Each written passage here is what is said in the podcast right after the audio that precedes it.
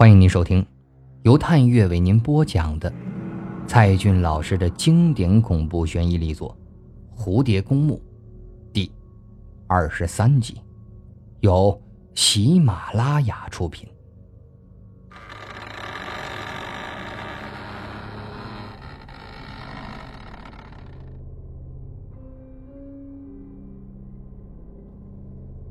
尚小蝶越想。越毛骨悚然，不到十点就爬到了铺上。几十分钟后，下铺传来宋优轻微的声音：“哎，你你知道吗？我在幽灵小溪里发现了一具死人的骨头。”曼丽以为小蝶睡着了，轻轻的回答道：“中午在食堂，几乎人人都在说这件事呢。死者就是去年失踪的生物系女生，没想到隔了一年，才发现她还泡在水里。哎哎，对了，还有更让人害怕的呢。你晓得吗？那个淹死鬼，曾去过蝴蝶公墓。宋优吓了一大跳。真真的呀？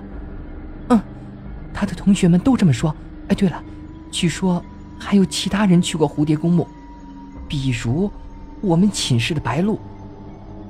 不过，有一点我搞不懂哎，哎，你知道三年级的庄秋水吗？我知道啊，那个帅哥，对，就是他和我一起发现了水底的尸骨。你说，他们两个怎么会在一起？好像。田巧儿也暗暗喜欢过他呢，嘘，别让巧儿听到。宋优的声音压得更低了。看来我真的不简单呐！哎，这两天我发现他变了，好像和过去很不一样。你有没有发现？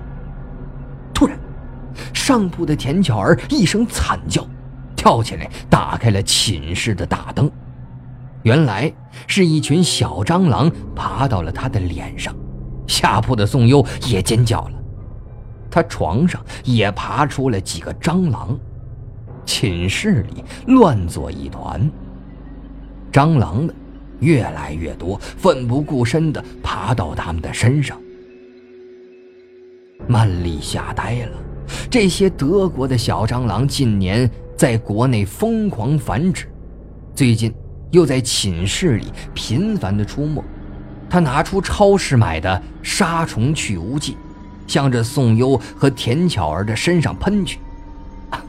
这两个女生吓得乱叫，只能用手捂着自己的脸。喷雾剂确实有效，蟑螂们挣扎了几下也就不动了。田巧儿惊魂未定的指着小蝶：“就是你，你不是喜欢养虫子吗？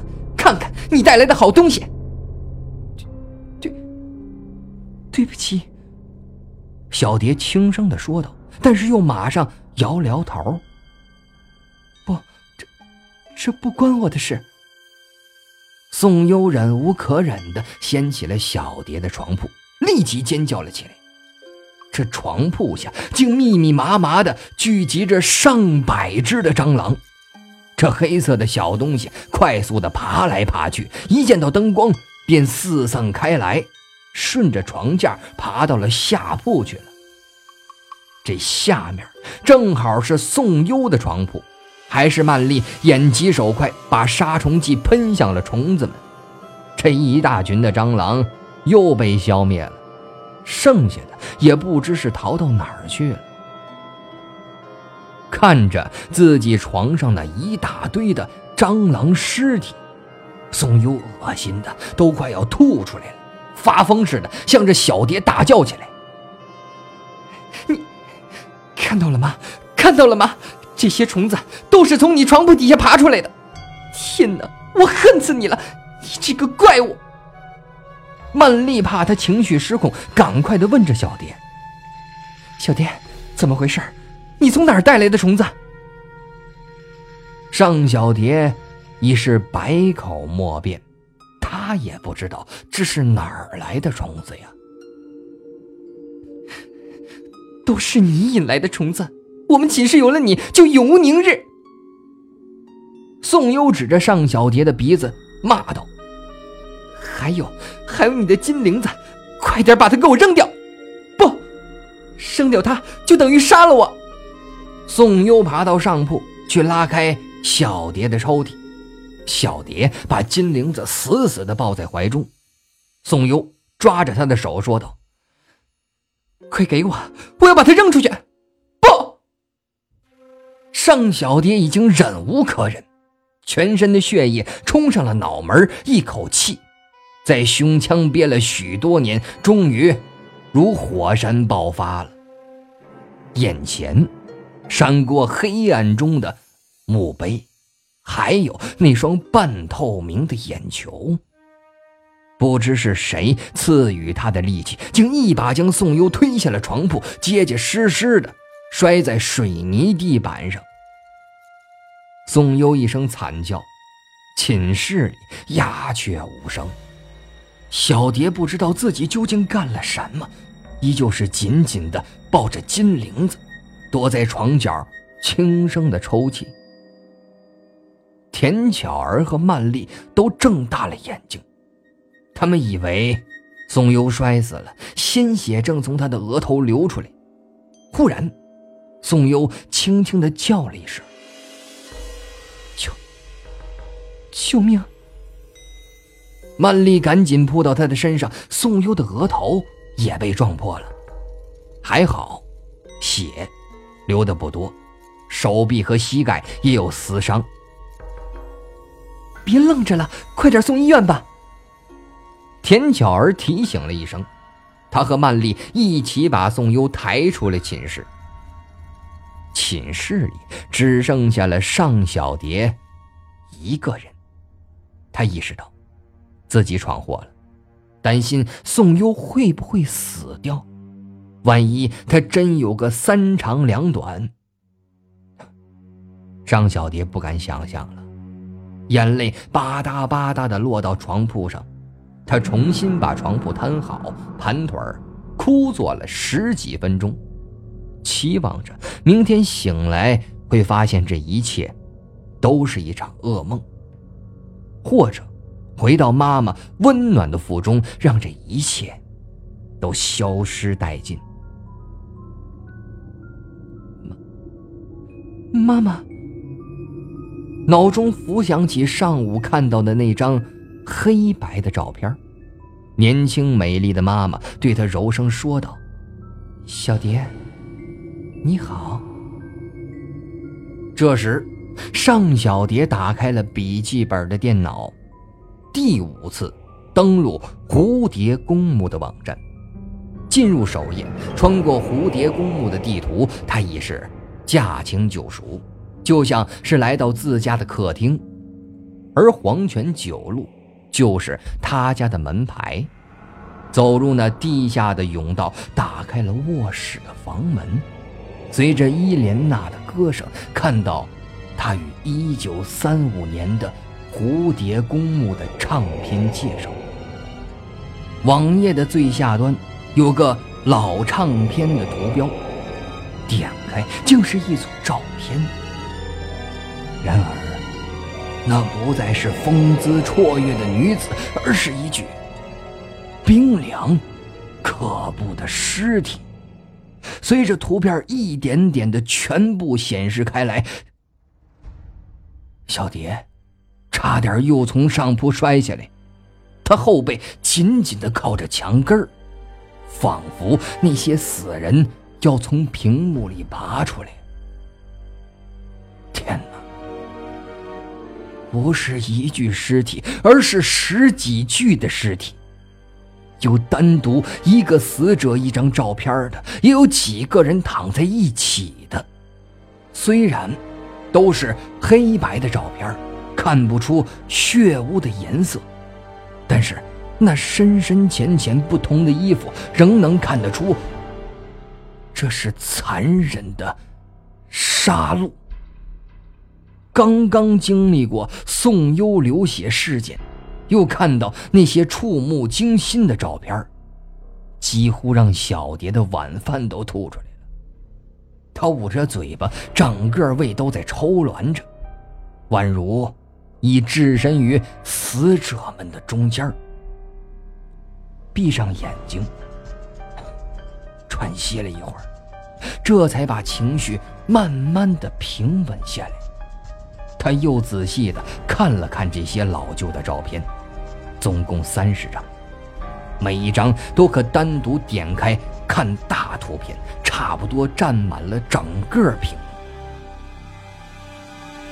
照片明显很老，有些模糊，大概有几十年的历史，但几个死者的脸却拍的。异常清晰，光影分明的黑白照片上，栩栩如生，宛如是刚刚睡去。然而，令尚小蝶感到不解的是，这照片已经全是欧洲人的脸，特别是一个脸色苍白的少女，看起来有中外混血的味道。那张脸白净。而纯洁着，胸口却插着一把手术刀。难道这是发生在国外的血案吗？带着满腹的疑惑来到网页的最下面，他点击了一个 “next” 标记，立刻进入了下一层的网页。屏幕上又是一行加粗的字体。刚才那组照片是否令你感到不适？如果你是正常人，就一定会这样。抱歉，我不是故意要刺激你，我只是想告诉你一桩曾经轰动上海的血案。一九三五年，上海叶卡捷琳娜医院发生了一起惨案。一天清晨。人们发现医院里的十八个病人全部被手术刀残忍地捅死了，而院长卡申夫的尸体也血肉模糊，死状极其惨烈。这是一桩十九条人命的惨案，死者全部系流亡中国的白俄侨民。本案。震惊了当年的全国，警方投入了大力侦破，甚至开出了十万大洋的巨额悬赏。但最后，仍没有明确的结案。人们最认可的一种可能性是，凶手是一个吸血鬼。现在，你会提出疑问吗？为何要把这组七十年前的照片和这个血案的介绍？放在蝴蝶公墓的网站里，因为本案现场叶卡捷琳娜医院就是今天蝴蝶公墓的所在地。祝你好运。六月十五日上午八点二十分，尚小蝶醒了。女生寝室的上铺，她一动不动地蜷缩着，膝盖顶着双肘，背弯成了半圆形，就像只硕大无朋的蚕蛹。冬眠过去了吗？昨晚如何睡着的？笔记本电脑还捧在怀里，监视器处于节电的状态。想起昨晚上了蝴蝶公墓的网站，看到。一九三五年叶卡捷琳娜医院的血案，往后又发生了什么？张小蝶实在是记不起来了。她挣扎着改变蚕蛹的姿势，关闭了电脑。对面的田巧儿依然熟睡着。小蝶把头探下了下铺，曼丽也睡得很香。宋优的床铺却是空的。寝室中间的地板上隐隐有暗淡的血迹。小蝶戴上眼镜跑出了寝室，半小时后，来到学生食堂。她刚端着餐盘坐下，陆双双出现了。可是眼睛却是越来越难受，只好摘下眼镜来确认。双双的气色看起来不太好。小蝶把餐盘端到他的跟前，说道：“ 早，早上好。前天，他不想因为一个庄秋水失去自己唯一的好朋友。然而。”一句话在喉咙里堵了半天，却不知该如何解释。他又不敢把打伤宋优的事儿说出来，担心双双也会怕他，认为他是个带着虫子的小怪物。喂，你到底要说什么？双双纳闷的问道。小蝶又戴上了眼镜，直勾勾的盯着双双，却发现。双双长出了两个头，他用力的眨了眨眼睛，结果双双长出了三张嘴巴。陆双双都被他给看怕了。喂，你你别这么看我好吗？好像在用眼睛杀死我。小蝶感到一阵的天旋地转，她似乎看到了那双半透明的眼睛。那张墓碑上的美丽容颜，他吓得倒在了地上，镜片摔得粉碎。周围的人纷纷围拢过来，双双是惊慌失措的扶起小蝶。小蝶，你怎么了？你别吓我啊！对不起啊，我不该因为秋水恨你。我知道你们之间没什么，全是我自己在瞎猜。你你。尚小蝶被送到了医务室，校医给她做了检查，并没有发现什么异常。双双感到奇怪，为什么小蝶戴着眼镜就会头晕呢？脱下眼镜倒是没什么事儿呢。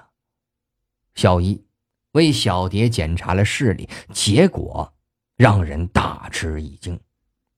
尚小蝶现在的视力是。二点零完全是最佳的视力水平，整个 S 大都没几个二点零的学生。一个视力达到二点零的人戴着一副四百度的近视眼镜，不头晕眼花才怪呢。可是尚小蝶也觉得奇怪呀，怎么视力在几天内就好了呢？看着镜子里不戴眼镜的自己，好像变成了另一个人。眼睛、眉毛、鼻子都和过去不一样了。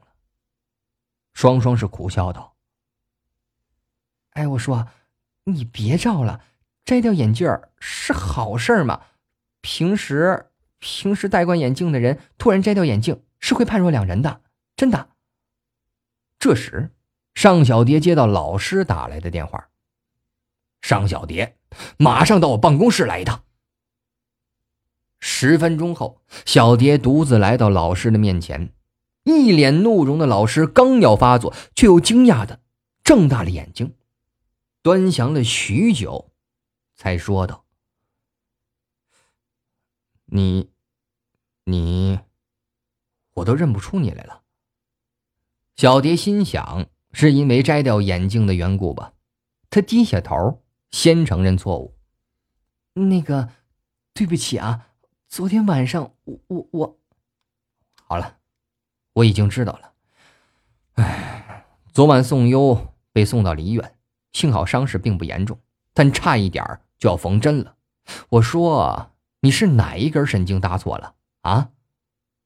宋优是老师宠爱的高材生，再加上白露的意外死去，老师这些天是心情不爽，正好对尚小蝶大发雷霆。